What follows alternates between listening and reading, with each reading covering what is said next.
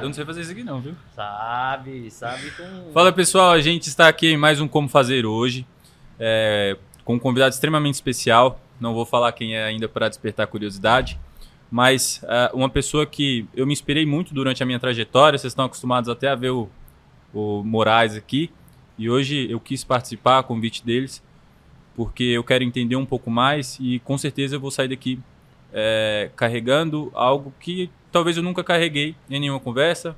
Bruninho está aqui hoje de novo como host, como sempre, no mesmo É canal. É isso aí, Qual galera. é o episódio de hoje? Hoje Sabe o número? estamos no número 74, né? Bater na casa dos quase 80 episódios esse ano.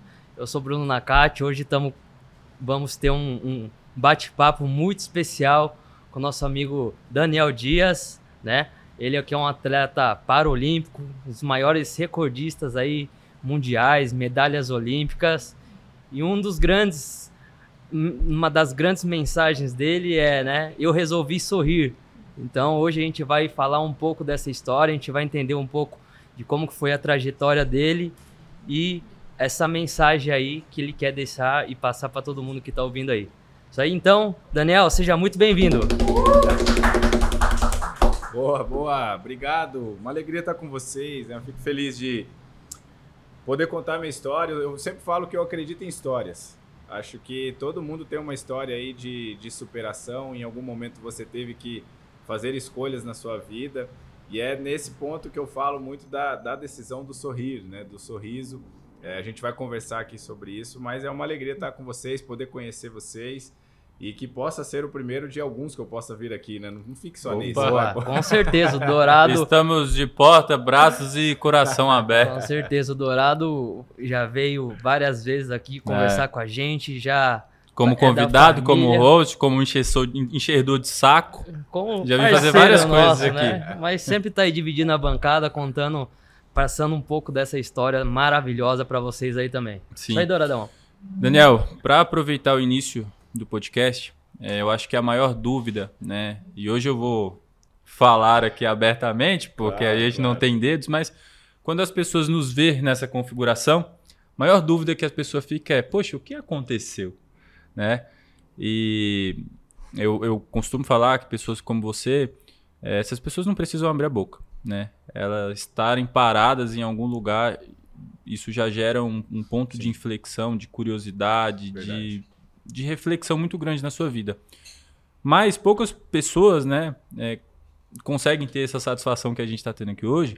Conta pra gente um pouco da sua história, né? De onde você veio, quem é o Daniel. Eu já sei que você tem filhos.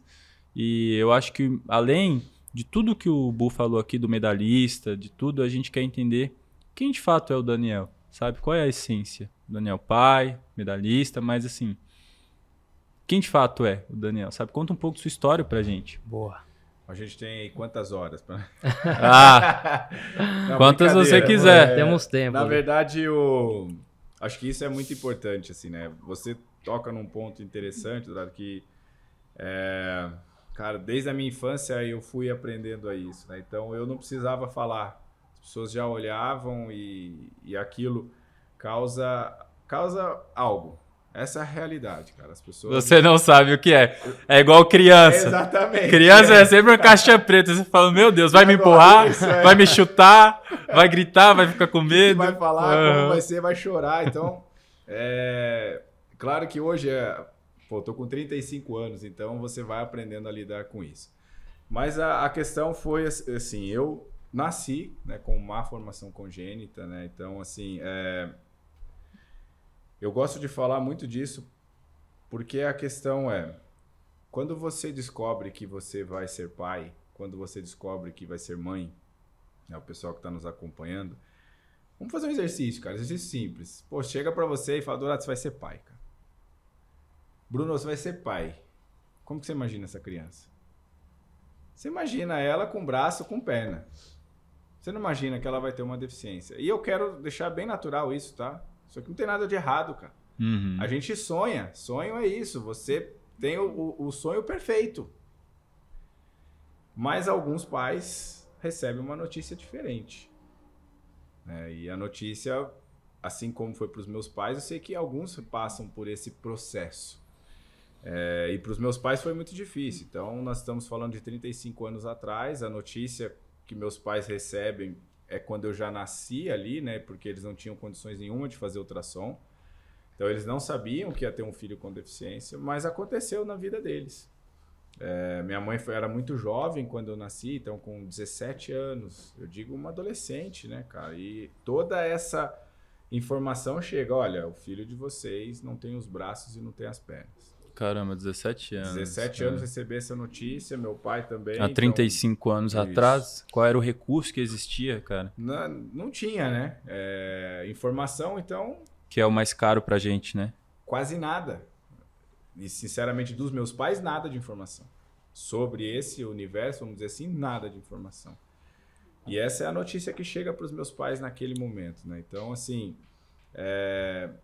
até a minha mãe se recuperar, meu pai também, a gente, eles me encontrarem a primeira vez e a gente começar a nossa vida é... lá em Camanducaia, que eu falo, né? Que eu cresci em Camanducaia, Minas Gerais, e, e aí eu volto a falar, né? Mais um desafio para os meus pais. Então você sai vai para uma cidade do interior de Minas. Mas as coisas foram acontecendo na nossa vida, né? Então, assim, é momento difícil para os meus pais.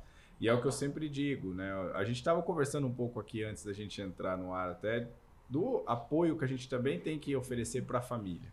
Né? E daqui a pouco a gente vai falar um pouco do meu instituto também. Legal. Que é o que a gente busca fazer no meu instituto. Dar esse suporte para a família também. Então, meus pais, naquele momento, teve o apoio da família deles, né? Então, essa família foi um suporte legal, ok, mas aí vai visitar aquela criança. Pô, quando a gente é pai, muita gente vai visitar assim, mas amigos, muita gente que eu digo são amigos, a família. No caso, meus pais, era curiosidade. Quando eu amputei, foi assim. Pô, Minha casa fazia que é aquela fila. criança, cara? Como que é aquela criança que não tem braço, não tem perna? Eu quero ver, quero então gerou curiosidade. Então tudo isso foi desafio para os meus pais, né? E eu volto, eu sempre fiz isso, é 35 anos atrás. Né? Então, é, esse desafio de não ter informações, como vai ser, o que vai ser, como que eu crio meu filho, como que... Tudo isso meus pais foram aprendendo no dia a dia. Né? E, e eu, ao mesmo tempo, sou muito grato a Deus pela vida deles, porque eu posso dizer para vocês, aí começando da minha infância agora, minha infância foi sensacional. Que legal. Foi incrível. Isso não quer dizer que eu não passei por momentos difíceis, tá? Não Sim. quer dizer que eu não sofri preconceito, que eu sofri muito, o bullying hoje chamado, né? Mas aquilo só me fortaleceu. Então, assim, é, para os meus pais foi desafio, mas eu começo a ir para a escola. O desafio aí é da criança. Não tem como não olhar. Vamos ser bem sinceros. Não tem como não olhar para mim. Véio. No sentido de é muito diferente. E a criança entendeu? não tem filtro, Isso. cara. Por quê? Porque sai do normal, gente. Então, é, essa é uma primeira coisa que eu queria deixar aqui o um recado até para os pais. Véio. Pô, seu filho não tem deficiência, você não convive com pessoas com deficiência. A primeira vez que o seu filho ver alguém com deficiência, cara, ele vai perguntar. O, Daniel, eu, assim, quero muito que você conte o restante, mas aproveitando esse gancho, é deixa o seu filho vir até nós ah, conversar, isso, isso, entender. Porque às vezes o pai já dá um tepeleco no moleque. Já vi. Já toma um beliscão aqui Belisca de baixo, fala, sossega aqui, fica aqui do lado. E, a, a gente e aí, né, assim, não, cara, assim, eu vou. Eu falo, não, vem cá, eu sou homem de ferro tal. Aí eu, depois eu faço algo mais lúdico, mas eu falo, ó, não, o tio perdeu a perna, é um acidente. Porque. E eu não culpo os pais também. Não, não. Talvez eu, eu na posição deles, eu teria o mesmo comportamento, porque eu não sei como a pessoa pode agir, mas deixa eles vir até nós, deixa perguntar, né? Isso não vai ofender a gente. De jeito nenhum, cara. E, e eu digo, e eu até tô contando isso aí, porque para mim essa é uma das maneiras que a gente quebra a barreira do preconceito. Uhum. O preconceito é falta de conhecimento, por muitas vezes. Boa. A pessoa não sabe como. Como que eu vou cumprimentar o Daniel? Cumprimenta como você quiser, cara. Tá entendendo? Mas cumprimenta, velho. Pô, você quer me dar a mão? Beleza, chego aqui, dá a mão. Pô, não, não vou dar um abraço. Tá bom, cara. Mas Do isso não te faz quiser. ser preconceituoso. Agora, a falta de conhecimento gera, às vezes, até nos próprios pais isso. Então, quando eu penso o seguinte, quando acontece isso, a criança ela não vem falar comigo porque o pai dá esses beliscão, dá, faz muita coisa mesmo. E aí não pergunta, depois eu resolvo em casa, né? Sabe aquela coisa, né? Depois eu te explico. Mas quem é melhor para explicar, cara? A gente. É quem Sim. tá passando. A gente passou por isso, né? Você enfrentou isso aí. Então, você- eu, e eu sempre falo, eu vou, eu não vou assustar a criança, meu, de chegar para ela. Não, olha, eu nasci assim. Você não nasceu. Eu sempre falo isso, eu nasci assim. É mesmo? É. Então, ó, eu nasci com esse dedo, sem a mão aqui, tem uma perna. Aí você não sabe, no meu pé esquerdo eu só tenho quatro dedos. Cara, ali eu já ganhei a criança, porque daí ela quer ver o meu pé. se- Não, tira aí pra eu ver. Ô tio, Então, tira assim, o tênis eu- aí é, pra exato. eu E aí você vai. Ali pra mim você quebra essa barreira, né? Mas eu, nessa época que eu tava falando, era uma criança também. Então eu tive que lidar com Uhum. isso. É, com muitas coisas na escola. Mas foi aonde eu falo dessa minha decisão de sorrir. né? Foi ali que eu falei, cara, não adianta eu ficar lamentando, chorando, eu não tenho braço, eu não, não tenho. Já basta os meus pais sofrendo, né? Isso. Então eu escolho sorrir e eu escolho ir em busca dos meus sonhos, meus objetivos. E ali eu fui entendendo o, o poder que a gente tem de escolhas. Então quando você, pô, eu, eu podia escolher ficar me lamentando. Pô, sou de Camanducaia, uma cidade do interior, deficiente. O que, que eu vou ser na vida? Não vou ser nada. Então vou ficar em casa, não vou estudar. E na verdade não, cara. Eu sempre escolhi me desafiar, sair da minha zona de conforto. Boa. É, e isso sempre me fez muito bem. Então, desde início eu vejo na minha vida isso, cara. Mas também meus pais tiveram uma grande parcela nisso. Então, eu tinha que fazer as coisas em casa. Se eu não fizesse, meu amigo, eu acho que vocês apanharam também. Então, assim, era isso. Pô, aprontou, vai apanhar. Ó, tem que fazer. isso. eu acho que esse é o maior diferencial quando os pais é, têm um filho, né? Que seja nasceu, seja adquiriu a deficiência, é, entender que essa pessoa, antes de, de, de amputado, antes de malformação, antes de qualquer patologia envolvida, é uma criança. Sim. E essa criança ela tem que brincar, ela tem que lavar a louça, ela tem que ter responsabilidade, ela tem que ter boas notas, não criar uma redoma de vidro, né? E falar, não, meu filho é É intocável. porque senão a gente também, a gente aí que tô falando como ser humano, nós somos a- a- acostumados, a verdade, é, a usar desculpas. Sem dúvidas. E eu não tô falando pela minha deficiência não, tá? Em tudo. Mas vai falar que não é mais fácil, era mais fácil eu nadar 15 km por dia ou era mais fácil eu ficar em casa? Ficar em casa, cara. Sem dúvidas. Agora, não é pela minha deficiência, eu escolho me desafiar. Então, eu sempre falo muito isso, assim. Nós, a tendência nossa como ser humano é ir pro cômodo. Cara, e como é que foi? Porque eu acho que assim, não tudo, mas quase tudo da sua vida eu acho que você deve ao esporte. Sim. Como foi sua inserção? Como você foi apresentado na natação? Como foi sua vida? Como é que você descobriu o esporte? Então, aí é interessante, ó. Aí, desses desafios da escola que eu estava enfrentando, eu descobri que no esporte as barreiras eram quebradas também. O que, que eu quero dizer, cara? Fui jogar educação física. Pô, e na educação física, quando o pessoal viu que eu conseguia jogar, que eu fazia e tudo, você, eu comecei a fazer mais amizades. Se conectava com a Se galera. conectava com a galera. Eles quebravam essa barreira de distanciamento lá. e eu se consegui conectam. fazer um gol ah, no futebol. não, vou, cara. não vou chamar o Daniel porque ele não vai conseguir é, faz- fazer o gol, ele não vai Isso. conseguir ser o artilheiro. Você vai lá e entra e faz um gol. Fala, porra, E é isso que eu ia falar, eu consegui. Daniel agora eu vira o jogava, preferido. Depois de tudo, fiz, fiz- fazia o gol. Quando faz o gol, cara? Qual que é o ápice? É o Todo mundo vi- vibrava. Vem vibrar, todo mundo. comemorar. É esquecido as outras coisas, inclusive a deficiência. Que da hora. E aí eu fui. Falei, cara, o esporte é legal. O esporte começou a me fazer bem. Então eu comecei a fazer esporte, mas nada profissional, que é onde eu também incentivo a molecada. Faça esporte. Hoje tá muito menos, mas faça esporte. muito menos. Tem que, cara. tem que ser ativo, tem que isso vai ser bom e benéfico para sua vida adulta, né? Tudo, cara. Exato. Tudo. Sua disciplina, sua alimentação, Porque a seu gente aprende, né, os comportamento. valores. Cara, O, Então, assim- o, o aprender a, a perder, o aprender a Ah, ganhar Isso. também, Pô, ali eu já ele te lidava, ensina muita eu já coisa. percebia que eu era muito competitivo. Cara, eu tudo bem, não tem quem goste de perder, mas, cara, aquilo me incomodava a ponto que eu falava, não, cara, não posso. E é onde eu buscava fazer as coisas. Então, eu via os meus colegas fazendo e falava, cara, eu vou fazer isso aí também. Por muitas vezes levava mais tempo. Pô, eu fui aprender a andar de bicicleta, um exemplo. Cara, quero andar de bicicleta. Pô, meus colegas andam, meus amigos, meus primos, as pessoas que eu convivo, eu tenho que andar de bicicleta, cara. Preciso estar Porque junto. eu, eu tenho que estar junto com eles. Pô, eu tenho que ficar andando a pé, às vezes correr atrás dos caras. Não, não vou fazer isso não. Cara, mas levou mais tempo. Mas eu fui, fui adaptando a bicicleta, fazendo isso aqui. E é nesse ponto que eu fui aprendendo também, aí já chego no esporte. Quando a gente não coloca limite na nossa vida de realização e capacitação, isso qualquer ser humano. O ser humano tem uma capacidade incrível de se adaptar e de fazer e realizar coisas. Que não Com usa, às certeza. vezes, 20%. É isso. Porque daí eu volto a falar, é você forçar a sua mente, você mesmo. Então, exemplo, cara, minha mãe chegava e falava, ó, vai arrumar sua cama, depois você vai lavar a louça e vai fazer isso. Aí eu falei, cara, eu tenho que fazer. E se eu não fizesse bem feito, eu ia ter que voltar e fazer de novo. Então eu fui desenvolvendo técnicas, vamos dizer assim, que, cara, que, que me ajudavam a fazer com excelência as coisas.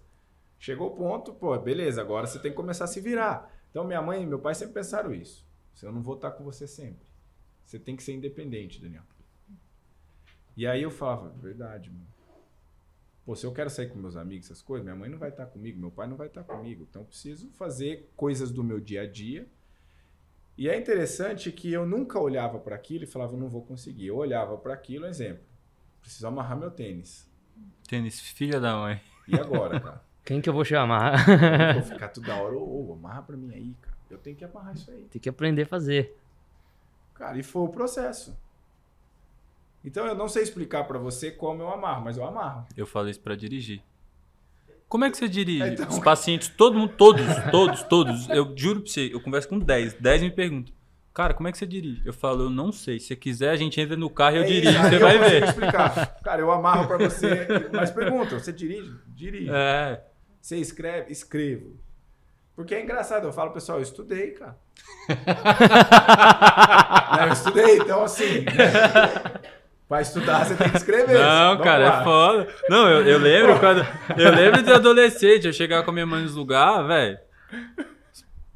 Eu não tenho a perna, eu não sou mongoloide, eu não Então, sou. é desse jeito. O cara é. faltava chegar com um guardanapo passando aqui, ó. Calma, sabe? Eu não tenho a perna, não tenho.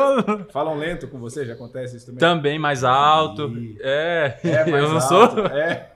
Tudo bem se eu fosse surdo também, mas, pô, Sim, não claro, sou. é. Mas eu, eu falo isso, então eu, eu fui aprendendo todas essas questões e, e fui entendendo que se eu olhasse para algo e falasse, cara, eu vou fazer, a gente faz, cara. Então começa a olhar para sua vida. Pô, pra vocês chegarem onde vocês chegaram, onde vocês estão, teve as decisões, as escolhas. E eu falo muito isso. Então, assim, isso foi me moldando. Para quando eu tivesse lá meus 16 anos, eu conheci o esporte. Então, eu conheci Caramba, o você conheceu com. Com 16 anos. Eu achei que era de pequenininho. Não, Você conhece o Thalisson? conheço o Thalisson. É, o Taleco, ele foi É. pequenininho. Eu conheço. Foi, então, exatamente. é. Pô, o Thalisson, inclusive, tá indo pro campeonato mundial. Tá agora. É, e aí é muito legal ver o Thales, porque o Thales é um grande amigo, se tornou um grande amigo hoje. E você virou mentor de todos esses meninos. E aí eu né, converso cara? muito com o Thales. Porque o Thales é talentosíssimo, cara. E, e é engraçado porque eu acho que ele é velho, assim. Mas não é, ele é um moleque ainda. Não, não. Só que ele começou novo, cara. Muito novo. Então hoje eu vejo que é, é- eu, eu falo muito pra essa molecada aí. Tem o Vitinho. Eu que reabilitei o Vitinho. Aí, ó, aproveite. Ó, que legal, isso. cara.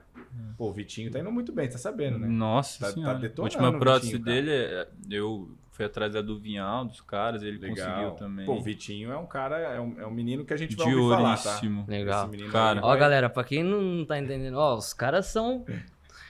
Os caras da. Ó, esse aqui é fisiculturista. Que tá palco. doido? Foi. Meu, o cara é esportista. O outro aqui, campeão, nadador, já ganhou diversas medalhas Não, de só que ouro eu, aí. eu, eu tô na várzea. E, o cara tá cara, disputando que legal escutar essa Champions história, League. dividir, poder tô- compartilhar aqui, Isso é legal, cara, entender eu essa história de vocês. Mas eu falo dos benefícios, porque eu conheci tarde já. 16 anos. Não, isso que, por isso que eu me eu não espantei sabia muito. nadar. Não é que você fala, pô, você já sabia. Não, não sabia nadar. Eu não tinha. Eu, pra não falar assim, eu, eu, eu até brinco que eu, o nado que eu sabia fazer era o craupira. Você pula na piscina e não E se vai embora. é. Mas não, os quatro estilos, o que era natação, não tinha nem ideia, cara. Quem te apresentou o esporte? Eu vi Atenas pela TV, em 2004. E ali o Clodoaldo Cara, Silva. é muito aqui, é muito agora isso. O Clodoaldo Silva se destacou naquela, naquela Paralimpíada. E aí é que eu descobri o esporte paralímpico. Porque eu vou ser bem sério com você. Eu achava que eu era um dos poucos deficientes que praticava esporte, cara. É por isso que eu digo que por muitas vezes você tem que mudar o ambiente que você vive também. Porque você fica naquele.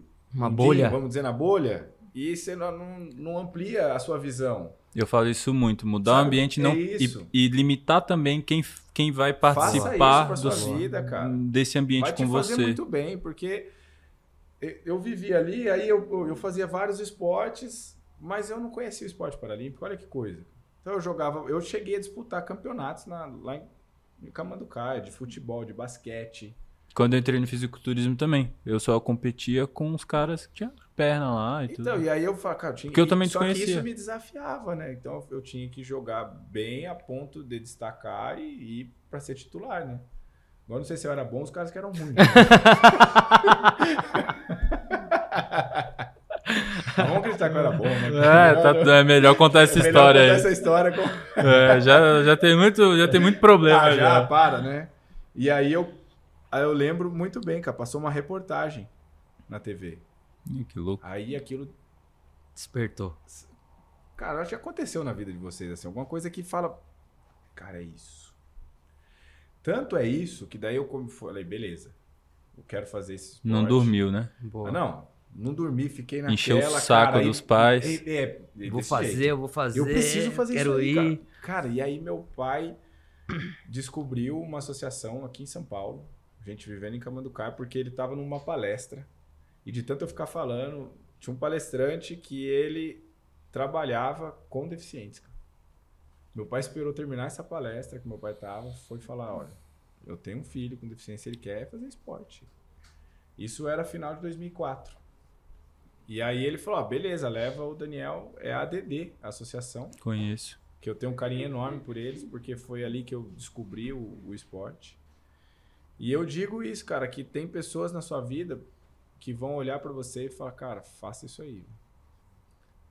E você eh, deu uma pensada boa, porque pode ser isso mesmo. Quando eu cheguei, eu não tava, eu não ia fazer natação. Eu cheguei lá pra fazer futebol. Eu quero fazer futebol Ah, que louco. que é o que eu jogava na escola. É o que eu estava disputando campeonatos, por mais que eu experimentei outros esportes. Eu joguei vôlei, joguei basquete, eu joguei outros esportes, mas o futebol, paixão do brasileiro, vamos dizer, né? Uhum. E aí a pessoa olhou pra mim e falou: "Daniel, você tem o perfil pra ser um nadador, cara. O que, que você acha da natação?" Pra Aquilo eu falei: "Eu vou fazer. Eu vim aqui pra fazer um esporte. E você conhece, eu vou fazer isso. Eu não quero ganhar o jogo, eu quero jogar. Eu quero jogar, exatamente. e aí, cara, eu falo muito isso, né? Assim, porque quando eu fui fazer a natação, eu aprendi a nadar os quatro estilos em oito aulas. né? O que, que são esses quatro estilos? Borboleta, costas, peito e crawl. Esses são Tá. os quatro estilos da natação. As pessoas levam um ano pra Em oito né? aulas Caramba. você aprendeu a nadar os quatro estilos. Quatro estilos. Caraca. Agora eu, eu sempre me pergunto assim, se eu tivesse falado, não, não vou fazer. Não, não vou. É por isso que eu falo, pois tome a decisão na sua vida de fazer. Boa. Porque pode dar errado, claro. Eu sempre falo, esteja em e movimento, sempre né? vai dar errado, né? É, então, agora você acha coisa. assim, pô, o Daniel caiu na piscina e já foi. Não, não é que já foi. Mas eu fui entendendo como que aquilo funcionava. Pô, na primeira aula, pô, beleza, eu tenho que fazer isso. Aí eu chegava em casa, eu ficava pensando isso aí, cara. Não tem que fazer e tal. Não tinha piscina pra eu ficar praticando, mas eu Tava vendo televisão e tava aqui, ó. Isso, é. E aí eu via, cara, falando, não, beleza, tem que respirar assim, né? E eu, eu comecei a. Então, assim, pô, quer fazer algo? Se dedique àquilo e faça, velho. Faça a ponto de. Porque é muito isso, de. Se tem uma coisa que atleta faz, é repetição. Sim. Quantas vezes eu nado 100 metros para eu fazer uma prova de 100 metros, entendeu? Não, para melhorar milésimos de milésimos. Então, às de- vezes, é, a- a- o cara só quer. Ele olha a medalha. É o que eu converso muito com, com os garotos hoje. Vocês olham minha- as minhas conquistas, mas vocês não querem passar pelo processo, cara. Quer passar o que você passou, né? As pessoas têm muito isso, a olhar para nós, a olhar para vocês, um exemplo. Sempre tem alguém olhando para nós, sempre faz, sempre tem alguém olhando. Sim. Aí o cara fala, pô, eu quero isso aí. Beleza, cara. Eu até falo, pô, eu conquistei inúmeras medalhas. Tenho, sou o maior medalhista. Quantas foram ao total? E em Paralimpíada, 27. Caraca, que irado. Puta Das que 27, pariu. 14 são de ouro. Porra, que animal, velho. Parabéns. E aí eu falo, pô, beleza. Eu- Aí eu até brinco, mas que demore pra alguém conquistar esse número de medalhas. Deixa eu curtir um pouquinho. né? Pô, né, Deixa eu curtir um pouquinho, né? Aposentei faz pouco tempo. É o Pelé Paralímpico. Mas o cara não quer, ele quer ganhar medalha. E a vida nossa é assim. Nós queremos já o resultado, mas não queremos passar pelo processo até mesmo de, de derrotas, cair, machucar, levantar e aprender com isso. né? Eu lembro quando eu fui aprender a andar com prótese. Foi muito difícil. Cara. que eu ia te perguntar. Com quantos anos você colocou sua Comecei, primeira foi com prótese? três anos. Aquela prótese de madeira, toda, Meu Deus do toda céu. dura, sabe? É Juba? É. Meu Deus, Eu cara. tenho em casa até hoje. Eu, eu falo que é um dos trof- troféus que eu tenho. Sim. E aí eu fui aprendendo a, a caminhar. Então, eu falo que até isso foi me ensinando na vida. Eu levei seis, sete anos para aprender a andar de bicicleta. Não foi em meses, foi anos. Para eu conseguir sair de casa e ir para rua andar de bicicleta. Sabe o que que é seis, sete anos, cara? Eu aprendi a caminhar, comecei a ficar de pé com três anos. Ah, mas pra caminhar, meu amigo, É difícil. se reabilitar, É, voltar a andar é o, o mais simples. é isso. Mas você voltar a fazer, ou iniciar, né, no seu Sim. caso, tudo que uma criança normal faz Sim. são anos, cara. E o problema é que isso a gente olha pro Daniel. Mas e sua mãe? Seu pai? Quantas renúncias? Exato. Quantos dias? Quantas noites mal dormidas? Quantos dias de trabalho? Às vezes tomando esporro de alguém que não sabe entender esse momento. Isso. É um, é um ecossistema que, cara, s- Não, e é, meu pai perdia dia de serviço às vezes, porque tinha que me levar para uma clínica, você sabe disso, tinha que fazer. Então, eu falo muito isso assim, ó. Não sei como tá a vida de quem tá nos acompanhando aqui. Mas eu, eu sei que não tá fácil, porque a vida não é fácil, não. Não vem achar também que a minha vida é fácil e que a de vocês também. Não. A gente tá aqui rindo, curtindo, aproveitando, aprendendo, claro, mas a vida tem os seus desafios. Mas, cara, não desista. sim. Eu sei que pode parecer muito simples essa fala, muito clichê, mas é isso.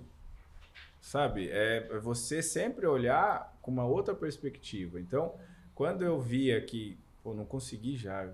É claro que você quer conseguir as coisas rápido. Pô, se tem uma coisa na- no esporte, na natação, você tem que nadar rápido. Sim. Quer chegar na frente? Tem que nadar rápido, cara. Mas para nadar rápido, tem que fazer as coisas com eficiência, com calma, com tranquilidade e não desistir. Quando Legal. foi a sua primeira medalha? Minha primeira medalha foi um brasileiro que eu fui em Belo Horizonte. Então eu comecei ali, final de 2004, a treinar, daí, né, aprender a nadar. Início de 2005 eu começo a, a treinar. Que aí é onde eu falei, eu vou fazer esse negócio aí. Vou, e eu quero representar o Brasil. Eu lembro que eu dei uma entrevista, o Clodoaldo estava em alta, né? Eu falei, quero ganhar do Clodoaldo. Pô, nem tinha começado, ó. Meteu o louco. Já. Quero ganhar do. Pô, quer Clodoaldo ganhar? deve lembrar disso pra moleque. Deve, Filha é. da mãe, o que que é esse moleque? Enterra essa miséria, de onde é que ele saiu? Sai daqui. E aí, eu, eu sempre falo isso, que essa questão sempre esteve dentro de mim, cara, de, de desafiar mesmo. Não, vou fazer isso aí. E aí eu lembro que eu fui para meu primeiro brasileiro, foi em junho de 2005. Ali eu ganhei dois duas medalhas de bronze. E foi onde. Aí eu, eu lembro que eu até fiz uma brincadeira com meus pais, que não tinha celular, essas coisas, falava de, de orelhão, né? Tem gente aí que acompanha a gente que é de orelhão, gente, orelhão. Não tinha essas coisas, é. 20 minutos. Isso. Aí eu lembro que eu consegui falar com eles. Aí eu falei, ah, não vou falar que eu ganhei medalha, não. Porque eles não foram comigo, né? fui de ônibus e tal. Falei, ah, foi bem não, não nadei bem e tal. Mas para fazer uma surpresa para eles, cara. Quando eu lembro, até hoje essa cena, como se fosse agora vivendo aqui, ó. Eu desci do ônibus com as duas medalhas no peito, assim. Que da hora. Cara, ver o sorriso dos meus pais, arrepia aqui de contar agora. Porque é isso, cara. Ninguém sabe as renúncias. Eu acho que Os é momentos. você virar pros seus pais e falar assim, ó, deu certo. É isso, valeu a pena. Obrigado pelo É. esforço que você fez, pelas renúncias. Eu honrei tudo isso que você Exato. me entregou. Então, assim, porque Acho que até hoje, né, Até cara? hoje. Seus pais são vivos? são.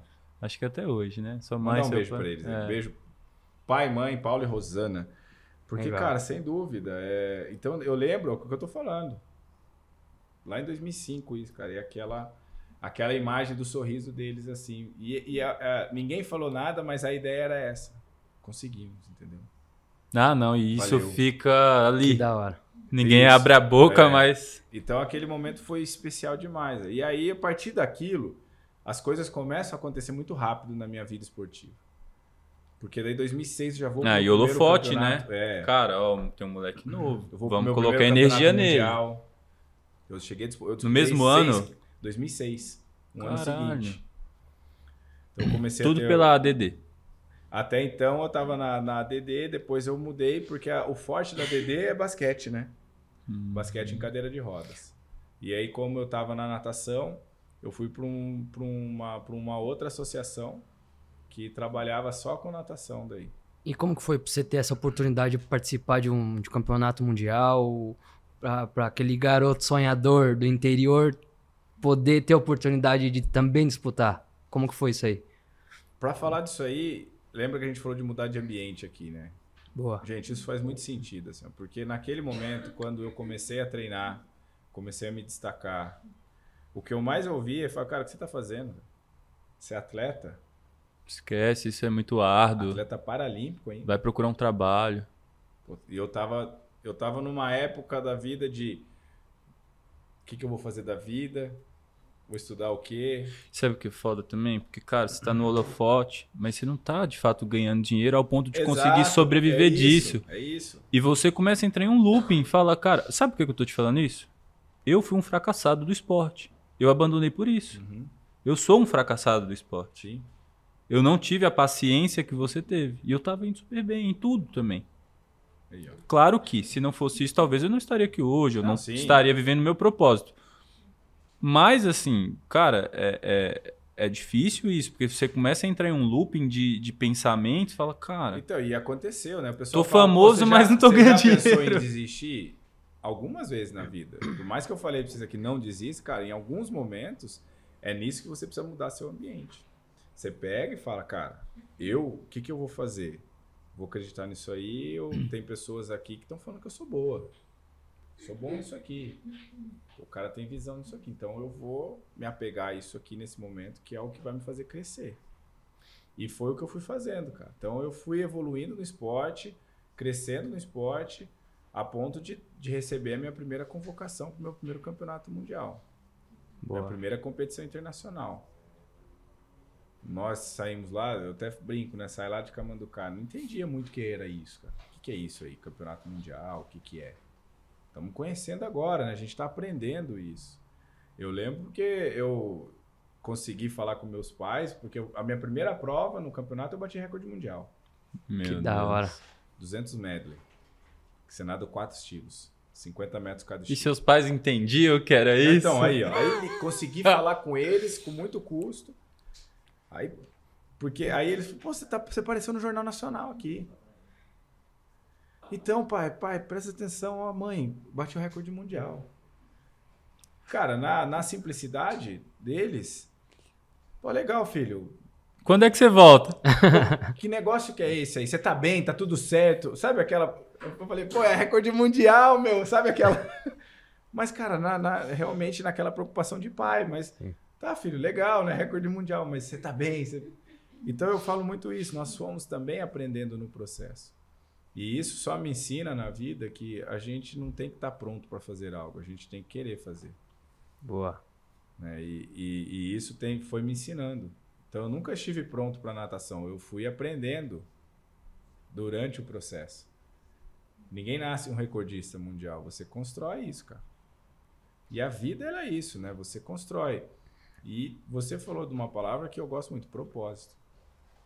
Por mais que no esporte você não deu certo, mas tinha um propósito para isso. Sim, isso eu não tenho dúvida. Então, todos nós temos propósito. Galera, descobre seu propósito, porque isso te move. Véio. Propósito claro, transparente dentro de você, você sabe onde você quer chegar, onde você vai. Só Você que sabe o, que o não é propósito. qualquer caminho que vai Sim. fazer alcançar aquilo. Sim. É o que você falou um pouquinho de atrás também, assim. Não, não espere também o propósito cair no seu colo. Esteja em Assim, movimento. É, É o que você falou. Cara, se mexe. Vai em busca. Ó, não tem futebol, mas tem natação. Quer quero. isso. Vamos lá. Eu, eu vim aqui pra fazer alguma coisa. Eu não sei o que é, mas É eu vou isso. E fazer. você falou, às vezes o cara fala, pô, tô esperando o que acontecer, ó. Ah, vem. Tem, eu Legal. sou bom nisso aqui. Cara, vai não adianta, chegar. Não adianta você ser talentoso, você ser bom, mas se não. se Você não seguiu um propósito ali. Exato. Então eu fui, eu fui entendendo isso, cara. E, E aí muitas- eu falei que aconteceu muito rápido, né? Então, ó, pra você ver, eu comecei em 2004, final de 2004. 2006 já fui pro meu primeiro campeonato mundial. Já bateu o recorde. Isso é muito rápido, né? Ali eu ganhei cinco medalhas. Caramba. Três de ouro, duas de prata, cinco recordes das Américas. Que legal. E, cara, no primeiro campeonato mundial. Então, e as coisas aí foram acontecendo muito rápido, né? A ponto de eu disputar seis campeonatos mundiais na toda a minha carreira e ganhar 40 medalhas. Dessas 40, 31 são de ouro. Boa. Disputei quatro jogos para Pan-Americanos e desses quatro tenho 33 medalhas, as 33 medalhas de ouro. Eu nunca perdi uma prova em jogos para Pan-Americanos. E Paralimpíadas são 27. E aí das 27, 14 são de ouro. Quanto tempo você ficou nessa jornada do esporte, disputando campeonato mundial e tudo mais? O esporte, ele tá, foi a maior parte da minha vida até hoje, né? Então, assim, com 35 eu comecei lá com, é, com os 16 anos. Então, eu fiquei de 2004 até 2021 no esporte de alto rendimento. Quero que você me responda em sentimento. Primeiro, como é que você se sente em tão pouco tempo ganhar muitas medalhas, mas. Porque eu vou perguntar complexo. Mas não do Daniel, mas do Daniel que abriu a porta e virou pra esses moleques e falou assim: ó, é possível. Vem que dá. Porque, cara, pensa quantas pessoas conseguiram medalhas porque você conseguiu essas medalhas e você voltar e tá na piscina e falar e o cara falar assim, velho, não tem como. Esse cara, ele fez. Eu consigo, cara. É daqui. Saiu de onde eu, eu tô, eu, eu consigo. Em sentimento, qual é a palavra que você sente? Cara, gratidão. E por que gratidão? Porque aí eu vou, vou levar, vou levar um tempinho para explicar, mas no sentido de Fique em paz. eu sempre achava um peso. Uhum. Porque tem alguns caras que olham isso, pô, to- todo mundo olha pra você, cara. Todo mundo vê. E eu ao mesmo tempo falo, não, cara, isso é incrível. Porque por que, que é gratidão? Porque eu sei da importância que é você ser uma criança e ter uma inspiração. Então quando eu digo alguém tá olhando pra você, pode ter certeza. Alguém tá olhando pra você no que você faz. E às vezes pode ser um adolescente, uma criança. Você fala, pô, mas eu não me des- destaca, cara.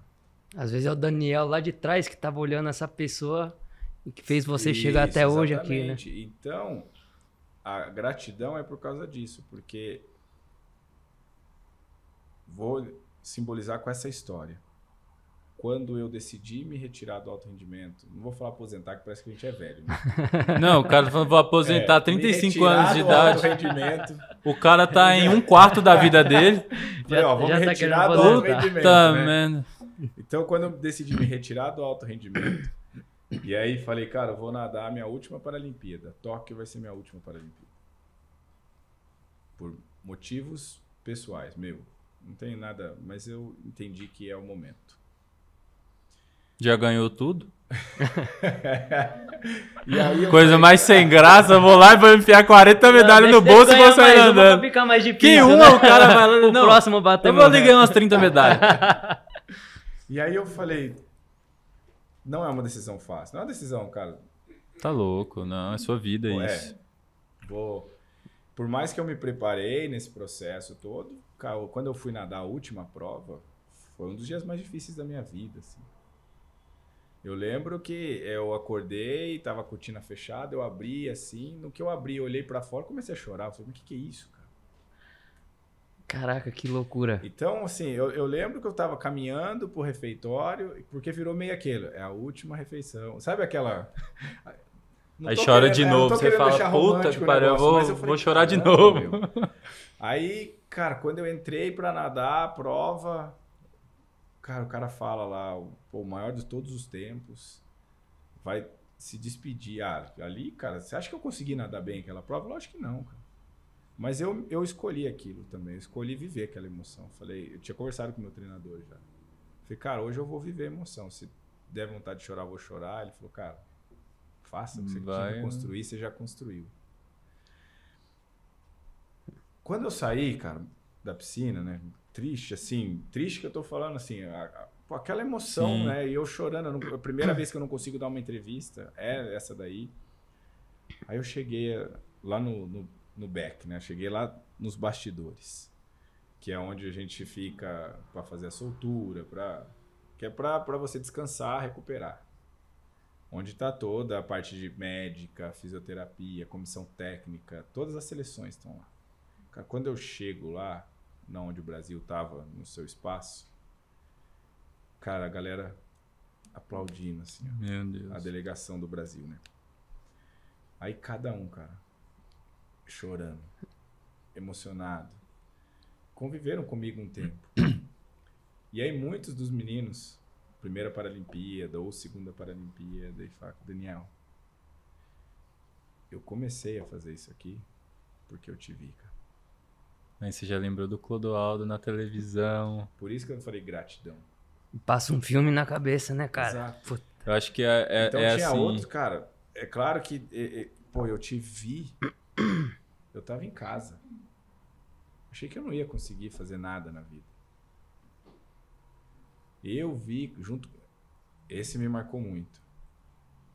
Eu vi você, cara. Estava eu, meus pais. A gente não sabia o que ia ser da minha vida. Mas quando eu vi você ganhando uma medalha, apareceu a sua reportagem. Eu olhei para meus pais e falei, eu quero fazer isso. E esse menino que tá me falando é o Gabriel, Gabriel Araújo, que tinha acabado de ganhar uma medalha de ouro em Tóquio. olha que Um massa. recorde É mundial. o quadrilátero que É. ele não Isso. conhece. Então você, Cara, esse, é, é então o você que eu. imagina, né? Então, cara, para mim é gratidão, Que da hora. né? De, de realmente ter tido o privilégio de ter feito o esporte e de ter usado do esporte para poder ajudar muitas outras pessoas. Eu não tenho ideia de quantas pessoas eu consegui Ah, ajudar. cara. Que legal. Mas que se Deus permitiu, que eu espero que seja muitas. E que e venham que mais. continue ajudando. Que legal isso aí que você falou, porque é, um- a- nos bastidores a gente estava falando, né? Você falou sobre o seu projeto de você tem, né? Um projeto que ajuda pessoas, transformam vidas Sim. também. Você foi transformado e você também transforma a vida dessas pessoas, né? Impactando é, tanto na história delas, as pessoas através das suas histórias querem se inspirar também. É, entendem que pode chegar lá um Exato, dia Exato. né? E você hoje é, vive esse propósito de ajudar as pessoas. Conta um pouco aí desse seu projeto aí. Bom, acho que falou muito bem, Bruno. A gente, é, eu falo que você tem que dar continuidade no seu propósito, independente do que você está fazendo no momento. Eu fui atleta. Você parou, mas ainda continua, né? O propósito continua, cara. Porque Passar é o que pra você falou, frente. pô, 35 anos, cara, mas o esporte é isso. É. Legal. É alto rendimento. O alto rendimento é de um isso. negócio que, cara, é um negócio. Frita, é, né? Exato. Então, chega uma hora que o corpo pede também. E aí você tem que saber. E eu sempre quis parar em alta. Eu não quis esperar Ter esse down. ter um down. Então, quando eu fu- fui entendendo, por isso que eu falo que é uma decisão difícil. E aí eu falei, bom, como que eu posso dar continuidade nesse propósito? Porque, cara, eu quero ajudar mais, eu quero fazer mais. E aí foi onde, em 2014, eu decidi abrir o instituto que leva o meu nome, Instituto Daniel Dias, porque eu sei, primeiro, O esporte me ensinou o seguinte: somos iguais em nossas diferenças. E isso é incrível. Não tem ninguém igual aqui. E olha que tem um pessoal ali no fundo, tem a gente. Não tem ninguém igual. Alguns têm umas características diferentes. Uma das minhas características é não ter mão, cara. É uma característica, mas não é uma definição. O esporte me ensinou isso, que o que define o ser humano é o que está dentro dele, cara. A partir do momento de tudo que você for fazer, se a sua unidade de medida for pessoas, cara, você vai ser um cara bem sucedido. Porque você vai ser diferente. A gente estava falando um pouco disso. Sim. Então a gente tem que olhar as pessoas, cara. As pessoas que importam. E o esporte foi me ensinando isso. Eu tinha grandes adversários, mas eu fiz grandes amigos no esporte. A gente se matava na piscina, vamos dizer assim. Mas fora, cara, fiz grandes amigos. E um cara um, um, que é um grande amigo espanhol, ele deu um, um troféu para mim quando ele ficou sabendo que eu ia me aposentar, que dizia assim, ó: recordes mundiais são quebrados, amizades verdadeiras não. Muito foda. É pessoa, cara. E eu fui entendendo isso. Eu falei, como que eu posso dar continuidade nisso? Né? E aí decidi abrir o instituto e falei, por quê? Porque o instituto me ajudou. Um dia um instituto me ajudou, que foi a ADD que eu falei. Cara, um é dia foda. alguém olhou para mim, um cara que saiu lá de Camanducaia, uma família que veio de Camanducaia e que podia não ser assistido ali. A gente sabe. Mas eles se importaram, cara, com aquela pessoa. Eles não sabiam que eu tinha talento, velho, mas se preocuparam com a pessoa, de ajudar. Abriram as portas. Abriram as portas para minha família, porque é isso. Quando você, quando eu falei, é, não é natural você ter um filho com deficiência, mas acontece. E é isso. Você tem que dar esse suporte para a família também. Então a família, por muitas vezes, ela tá perdida. O que fazer? O esporte pode entrar e ajudar. Quer dizer que todos lá no Daniel Dias vão, Instituto Daniel Dias, vão ser campeões? Sim, na vida. Esse é o nosso papel. Boa. Se vai ser no esporte, aí é uma outra história. Mas o que a gente quer mostrar, cara, é que olha que você pode, velho. Eu quero chegar para aquele pai, para aquela mãe e falar: olha, seu filho tá nadando. Porque é incrível, porque chegou, chega crianças para nós lá que os pais não, mas meu filho não sei se ele calma aí. Dê tempo. Isso é louco porque às vezes você olha para isso e fala, cara, não sei se você já entrou nesse looping, mas às vezes eu sei lá, cara, quando eu tô avaliando um paciente, eu começo a entrar em um processo de eu falo, nossa, cara, como eu queria ter tido um Vitor me explicando isso que eu tô explicando para esse cara agora. Pois é. Acho que você deve olhar e falar, cara, como eu como isso aqui é importante. Porque eu queria ter tido um Daniel. É isso. Aqui, igual eu tô fazendo. Ah, mas a mãe do, do cara é impaciente. Calma. É isso. Calma. Cara, qual foi o dia mais feliz da sua vida? Cara, vou ter que falar que foi o nascimento dos meus filhos. Sabia. Um... Sabia. É um sentimento que é difícil de, de descrever, né? Quem passa por isso sabe do que eu tô falando. Você tem quantos então, filhos? Tenho três filhos. Tenho o Azaf de nove, o Daniel de sete e a Radassa de quatro. Azaf. É. Muito forte. E como é. Cara, porque eu me imagino, tá? E nada a ver, porque, mas assim, cara, como foi para você é, ser pai, assim, sabe? E isso quando eu levo, eu levo pro Daniel com deficiência. Cara, Certeza é... que em algum momento você teve esse. Claro. Caramba, mas e aí? Meu filho vai nascer, como é que eu vou explicar isso pra ele falei, e tal? Um dia, já teve, né? Então a menina ainda não, ela tá com 4 anos, ela agora que ela começa a entender um pouco mais, mas os meninos já passaram desse processo. E é muito legal, cara. Por eles já conviverem comigo, para eles é meio que natural. Mas quando eles olham outra pessoa com deficiência, olha que coisa é diferente. É diferente é aí, diferente. ó. Aí eles falam, então agora eles já falam assim, então chega alguém para perguntar, uma criança, eles estão comigo. Ah, você não tem mão. Aí, antes de eu responder, os meus dois meninos já chegam. É, meu pai não tem não, mas ele tem 100 medalhas. Ponto. Falam desse jeito. É porque, cara, eu acho que você é o herói dos seus É filhos, isso, cara. né? Então, o que eu tento mostrar, eu falo, não, filho, deixa o papai explicar. Aí eu explico depois de uma maneira, né, claro, que a gente vai pegando essas manhãs Sim. também explicar, né, pras crianças, né?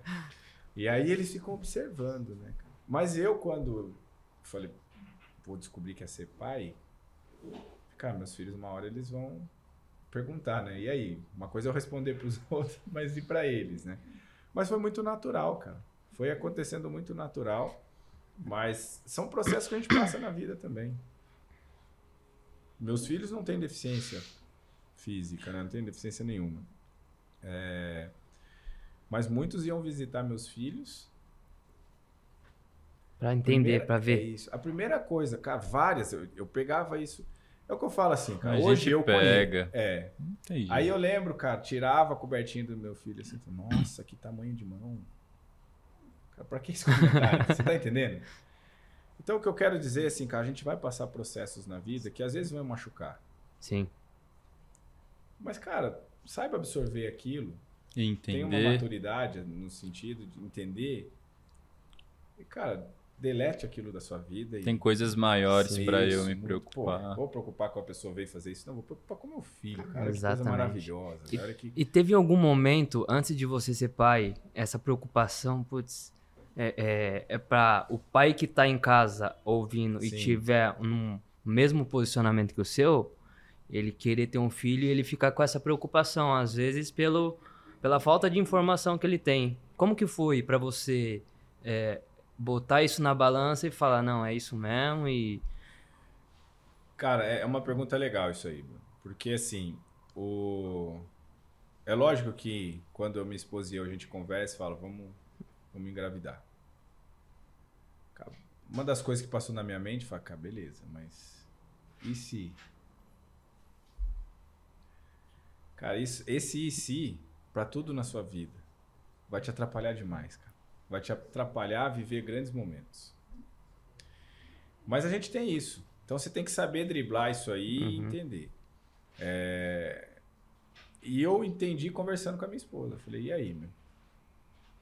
Cara, e a minha esposa, ela é uma benção na minha vida. Ela é sensacional, uma parceiraça, cara. E ela falou, e se nada, se tiver, assim como você, eles vão se virar. É, Mas não foi uma decisão fácil, porque eu sei o que é viver com deficiência. Eu acho que era muito mais por ela, você queria privá-la do que você. exatamente. Então, assim, pô, eu sei que meus pais passaram, que a gente passou junto. Então, aí eu conversei com ela e falei, olha, você tá pronta? Porque eu tô, meu. Então, eu digo que por muitas vezes na sua vida, você vai passar por esses momentos de dúvidas. Cara, mas e se eu fizer isso e der errado? E se eu fizer desse jeito e eu, porque daí tem coisas que você vai fazer que não é só você que vai sofrer, vamos dizer. Uhum. As pessoas que estão ao seu redor, cara, sofrem. Sua família. Mas, cara, quando você tem alguém que, que tá junto Fala, contigo, vamos velho, lá. Tá pronto para aquilo. né? Falou, Então, assim, fechou é, junto, não. Exato. Segurança, isso vambora. pra qualquer coisa, seja sociedade, seja um casamento, uma parceria. Cara, Sim. é isso. velho. Nós estamos junto aqui e nós vamos fazer esse negócio acontecer, meu. Vai ter momento difícil? Vai. Mas nós vamos superar. Vamos passar. Vamos passar por isso. Animal. Cara, qual foi o momento, ou o dia, ou a fase mais difícil da sua vida, mais triste? Cara, é... foi justamente quando eu. É, é- é interessante, né? Porque foi quando eu descobri que eu tinha deficiência. E como E quando esse foi dia? isso? Foi. Eu tinha ali meus 8, 9 anos. Que aí eu comecei a entender. Digerir. melhor. É, digerir aquilo. Mas e foi por um, sei lá, um Foi por evento? um episódio que eu passei. É, eu, eu foi quando eu, eu já estava hospitalizado há uns quatro dias e eu puxei o lençol para olhar como tava meu pé, porque doía. Aí eu falei, fudeu, não tem pé. e aí, eu falei, caralho. O meu foi isso, que daí eu, eu passei um episódio na escola desses de preconceito, mas que me machucou muito, cara. Sim. E aí eu apanhei por ser deficiente. E eu voltei para casa, cara, mas imagina o meu sentimento Nossa. naquele momento, né? E aí eu falei, cara, eu sou diferente, velho. E aí eu tive uma conversa com a minha mãe, né, cara? E aí, mãe, vai nascer mão aqui? Vai nascer uma perna? Como que vai ser minha vida? Pensa sua mãe, cara. Cara, imagino, eu imagino minha mãe naquele momento. Meu acidente foi a 400 metros de casa e foi um, um carro em extrema velocidade, a mais de 180 por hora, bateu de frente a um poste. Minha mãe escutou o barulho. Passou 15 minutos. Chega um carro de polícia esmurrando o portão. Cara, É pensa o isso, sentimento. É isso. E depois da sua mãe, poxa, já ter vencido, né? Exato. Então, cara, minha mãe já tava naquela. E aí chega uma pergunta dessa. Que não tem resposta. Você é, né? você não, não tem um livro. Pera aí que eu vou consultar o que eu respondo. Então, cara, mas a minha mãe diz que né, na conversa que eu tive com ela ali, aquilo. Ela disse que eu fui melhorando. Talvez essa foi a melhor pergunta que você fez. É isso, cara, porque depois daquilo eu lembro que daí eu falei, ok. Então tá tudo certo. É isso e vambora. Eu vou viver minha vida. Então, assim, é, esses momentos difíceis na vida, cara, tente absorver também, assim, né? Porque te dão um, um chacoalhão, um estralar ali e fala. E aí eu falei, é isso, velho. Eu sou assim, e aí eu mas fui, é, fechou. não Eu sou assim nascer, mesmo. tá tudo certo. Não sou lagartixa. Não. Cortou o cabo, é, cresce. Exatamente. Cara, não vai, mas eu posso fazer as coisas.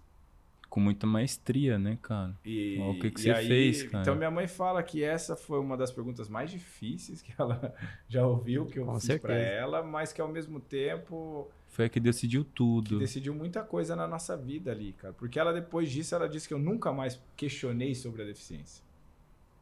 Foi embora. Fui embora. cara. É, eu sei, tá? Mas explica pras pessoas o porquê você optou por não usar uma mão. Porque, cara, eu acho que todo mundo fala cara, mas por que você não usa a mão biônica? É é? Porque acho que é assim, ó, vem cá. É. Escolhe aqui o tamanho, o modelo e Isso. marca, coloca. Mas explica pras pessoas é, o porquê de não usar uma mão no membro direito. É, vamos lá, cara. Eu tô hoje eu tô tendo um contato maior com Tá? com Olha que legal. né? É, Mas já tentou? Já testou a mioelétrica, Quando- biônica? A biônica, é, eu, eu fiz um teste com ela. Uhum. Mas vamos lá, quando criança eu também tentei, tá? Então eu quero deixar bem claro assim, né? Pô, o cara. Porque o que eu vou falar aqui é uma decisão minha. E eu acho que isso é o que sempre tem que prevalecer, gente. Sem dúvidas nenhuma. É. Porque eu fui crescendo e não é que. Aí eu também fui entendendo. Falei, cara, também não posso ser assim. é, é, ao ponto de falar, cara, eu não vou usar e não devo usar. E, não, E não é assim. esse ponto. É. Não é assim que funciona a vida também. Tem que, você tem que relevar aí, entender e tudo. O avanço. Hoje, se a gente pensar, pô, as próteses que eu usava e o que eu uso hoje, pô, o X13 que eu uso hoje. Só para quem tá nos assistindo entender, o Daniel hoje usa o joelho com o maior nível de tecnologia que existe no mundo. É um, é um joelho que ele foi desenvolvido com a base militar, para vocês terem noção. É. Cara, é, Eu, eu é sensacional. eu tenho medo dele andar sozinho. Exatamente. Você sabe. Passa uma corrente, amarra, passa, ó, fica aí.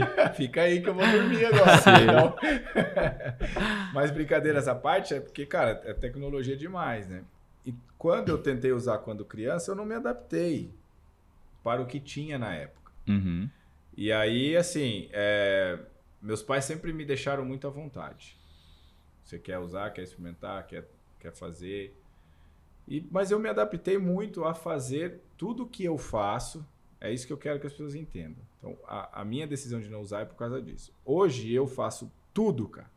Essa é a realidade. Eu consigo trocar fralda. Hoje meus filhos não usam mais fralda, mas eu conseguia trocar a fralda dos meus filhos desse jeito aqui.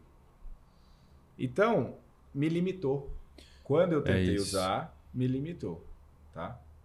E aí eu é que é engraçado falar isso, né, cara? Uma prótese que tem as mãos vamos dizer, me limitou. Hum. Uma mão me limitou. Sim. olha, que, olha o que eu vou falar aqui, cara. Mas é isso. Uma mão me limitou. Sim. E meu- e eu fiquei meio preso, não conseguia fazer. É isso. Então foi isso. A, É, a prótese, às vezes, e muitas vezes, principalmente é, em uma questão congênita, ela vai mais atrapalhar o nível de mobilidade e funcionalidade isso. do que ajudar, né? Porque, é, e cara, assim, ó, eu confesso que tem muita gente que usa prótese como um ponto de apoio, como uma questão mais estética, Isso. porque falar que uma mão biônica traz uma agilidade extrema, cara, não traz. Sim, exatamente. Mas óbvio que, ah, poxa, não conseguiu preservar igual você não conseguiu trazer funcionalidade? Pô, aí vai ajudar. Sensacional. É. Então eu acho que é, é, eu, eu digo isso, é muito de cada É porque indivíduo. todo mundo deve te perguntar isso, né, cara? Pergunta, é, e, e principalmente até quem usa. Pô, por que, que você. Fala, cara, eu- aí eu con- conto tô de boa. aí, né? Então, tô tranquilo. É, é claro que se eu entendesse que isso estar desse jeito que eu sou hoje iria impactar de alguma maneira negativa na minha vida, lógico que eu estaria usando. Uhum. Eu sei dos benefícios, eu uso uma prótese já, né? Eu sei dos benefícios que é você usar, porque eu podia também escolher não usar essa. Mas, cara, não, eu quero usar e eu fui entendendo isso. É, mas confesso que quando eu tentei a primeira vez, eu me frustrei um pouco de, de não me adaptar. Falei, cara, não me adaptei e tal, não consegui. É, e aí eu fui e falei, não, isso aqui estava me limitando. Exemplo muito simples, é, eu vou comer uma pizza, um bife, tudo. Cara, eu consigo cortar o bife com o que eu tenho aqui. Uhum. Né? Então, eu Já com a mão. Não É um conseguia. movimento muito é isso. Aí eu fino. não consegui, eu falei, nossa, cara. Não, e aqui? Aqui você tá aí, você pega, corta. Com a Isso. Uhum. mão você fala, puto, qual que é mesmo? É a pinça? Não, deixa eu trocar a pinça. É, não, você essa pinça. Aí você é, pega, ah, agora você Tem fala, não, muita coisa deixa eu tirar. e- e- Ô, Daniel, Isso. é, antes da gente começar nosso podcast, você falou que tem até hoje a sua primeira prótese, né, na sua casa, Dourado também, acredito. E como que foi você experimentar a sua primeira prótese e tudo mais? Cara, esse é um, é um, é um processo é, que foi difícil para os meus pais até. No, no sentido de. é, cara, eu caía muito, né? Uhum. E aí eu me arrebentava. Era galo na cabeça direto, era porque aí minha, minha avó até falava: esse menino. Ele não vai. Vai. É, não vai, gente. Porque eu- tanto que ele bate a cabeça, né? Não, Tem que andar de Tem que andar de capacete. capacete, né? É, mas quando meus pais descobriram, por que, que foi difícil para eles? Porque então até a gente descobrir que tinha prótese, aí eu precisei fazer uma cirurgia. Com quantos anos você usou a sua primeira Foi prótese? com três anos. Três Três eu anos. comecei a usar a prótese, mas aí eu não gostava. E como que é? É, Você vai, ao longo dos anos, você vai trocando sua prótese, você vai é, aumentando, ajustando, diminuindo, pra... porque a galera às vezes, né, quem tá assistindo a gente aqui, pode ter um, um- alguém ali que conhece, tá na sua primeira prótese, tá ali no comecinho, pra entender como que é, como que vai investir no começo, se tem, é, né, dificuldade de achar alguma prótese ali que, que Sim, faça sim. sentido pra naquele momento. Pô, primeiro procura os caras aqui, ó. Esses caras vão te ajudar. A Protética. Vão te ajudar. Foi, isso aí foi combinado, você Lógico que foi, entendeu? então vai. Mas eu acho que é, um- é um, é um momento importante na vida. Né? Seja você é, nasce, é claro que hoje tem mais informação, né? Uhum. Então, pô, eu, eu acho um barato hoje. Eu vou ver as criançadinhas já correndo. Vai embora. Nossa, isso aí pra mim é sensacional, né? Então, pô, estão muito mais leves, né? Então, não, eu, eu- tanto é que eu pego a minha primeira prótese até hoje e falo, caramba, eu tinha três anos e... E aí sim, você vai trocando. Você vai trocando, é, depende também, né, da sua. O meu, no caso, eu precisava de um joelho. É claro que com três anos você não, não usa nada de joelho, pra, não- porque senão você vai cair e tal. Então você deixa totalmente preso o joelho, né? Mas eu fui usando, mas na minha época não tinha essas tecnologias, eu usava de madeira mesmo, cara. Eu posso falar aqui, né? Sim. Capitão Gancho. É, eu usava de madeira mesmo, então o negócio era. Era um bem- pilãozinho, é, né? Isso, é. Sai andando, perninha Isso. dura e vai então, embora. Usava, era isso aí que, que a gente usava. É, por mais que foi avançando depois durante. Mas é, cara, quando você está na fase de crescimento, aí é um negócio doido. Eu te perguntei Nossa, isso porque porque daí você vai, tro- eu trocava muito, aí eu trocava muito, seja encaixe. Ah, tudo. seis em seis meses. Eu te Oito em perguntei isso oito meses. porque no nosso, no nosso primeiro podcast, quando a gente teve com o Dourado, ele falou que nas condições que ele tinha no começo, é, as próteses que ele começou a usar no começo era machucava às vezes, né? Sim. não estava encaixadinho, não estava legal. Ele teve que começar a adaptar.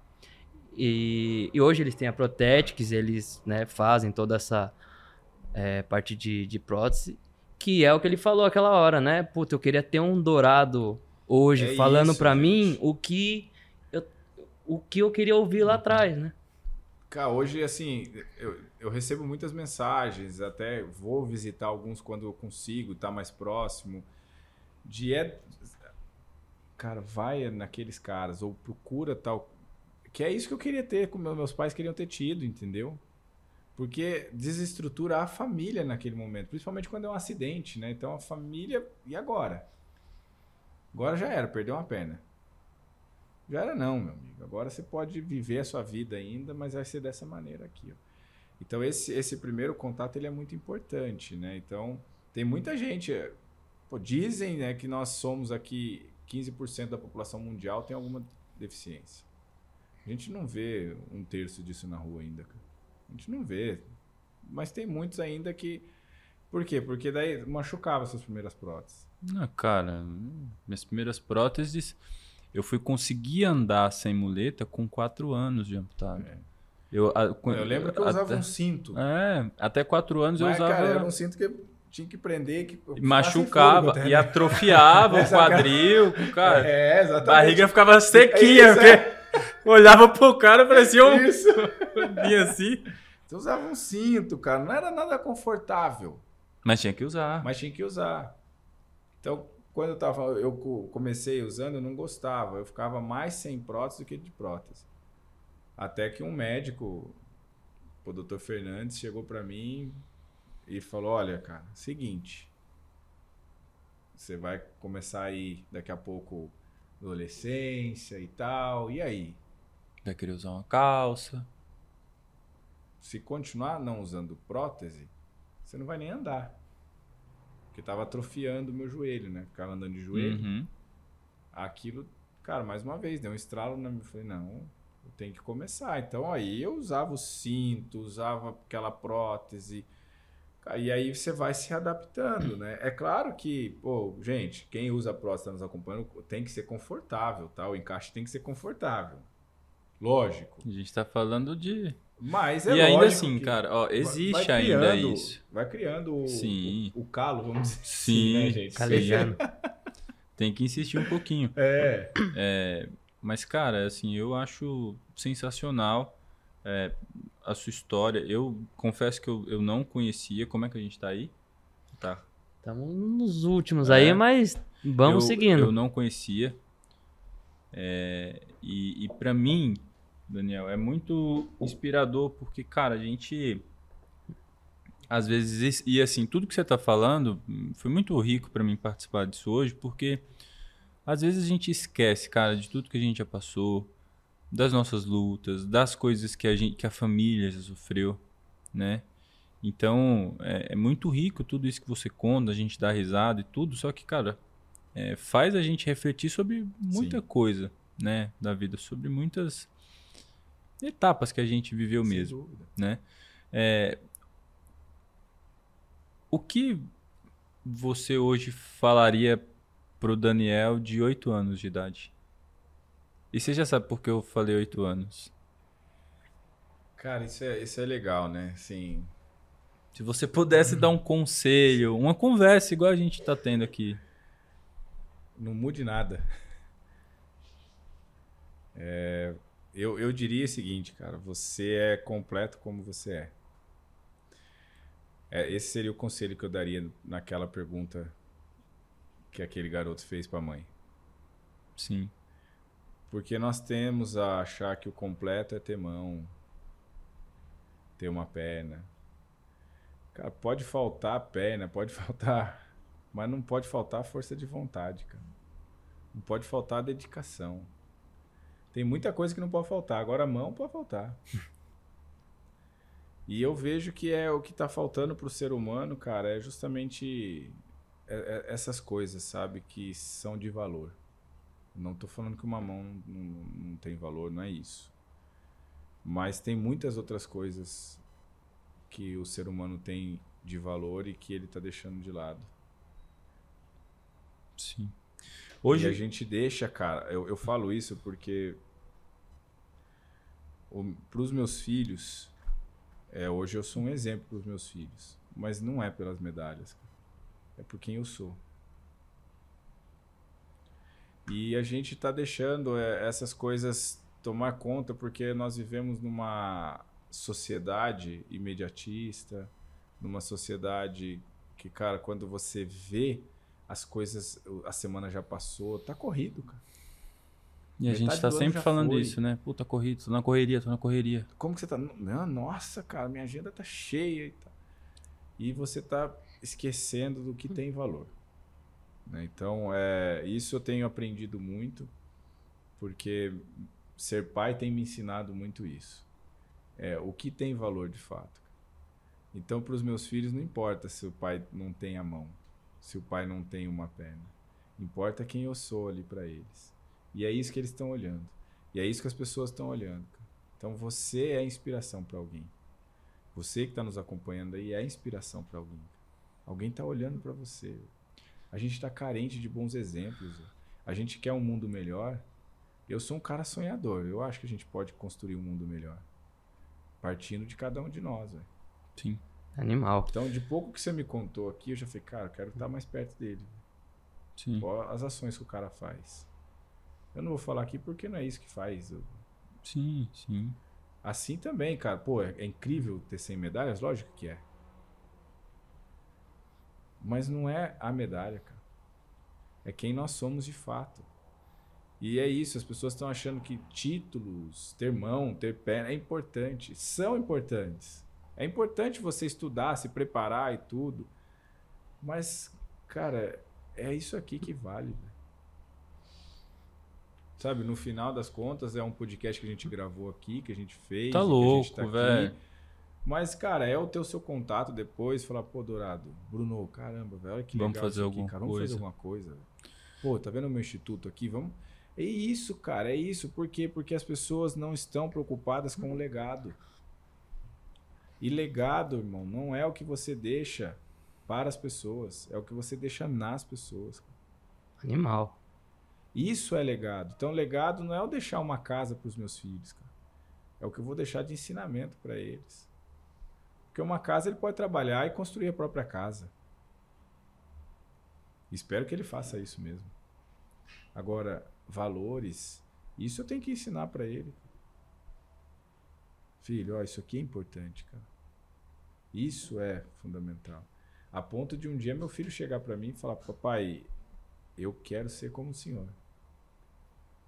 Eu não quero ter braço, eu não quero ter Como perna. foi você escutar isso, Daniel? Eu fiquei sem saber o que falar. O que eu vou falar pra esse menino, cara? eu tive que virar, chorar e aí explicar, filho, olha, você é como você é.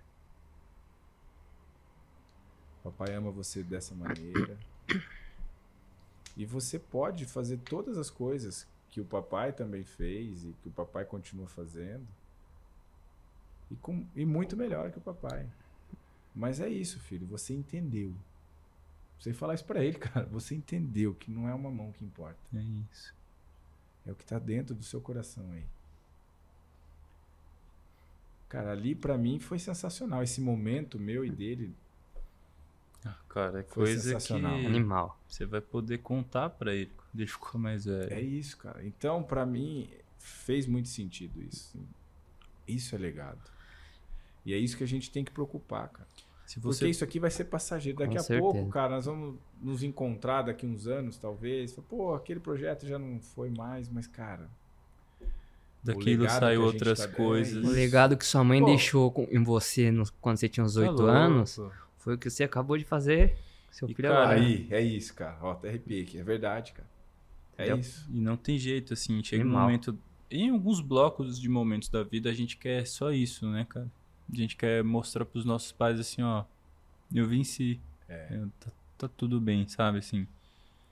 E a gente quer isso. É isso. Se você pudesse hoje ensinar só uma coisa para os seus filhos, cara, só uma coisa, o que, que você ensinaria para eles?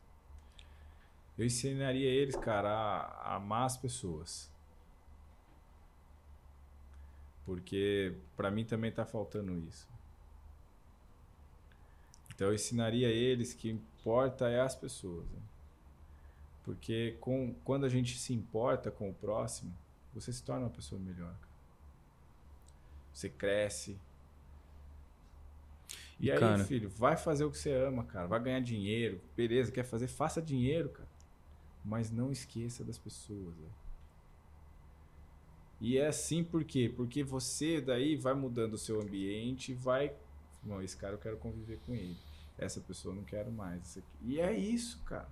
Porque você ama as pessoas e você também vai entendendo isso. E você respeita. Eu amo né? e respeito você, mas por isso que eu também não vou conviver com Sim, você. porque eu te respeito e eu me respeito. É, cara, e eu. É isso. Então, é, essa é a lição que eu tento passar para eles hoje, cara. Da hora. Porque te faz crescer, velho. Isso me fez crescer muito na minha vida.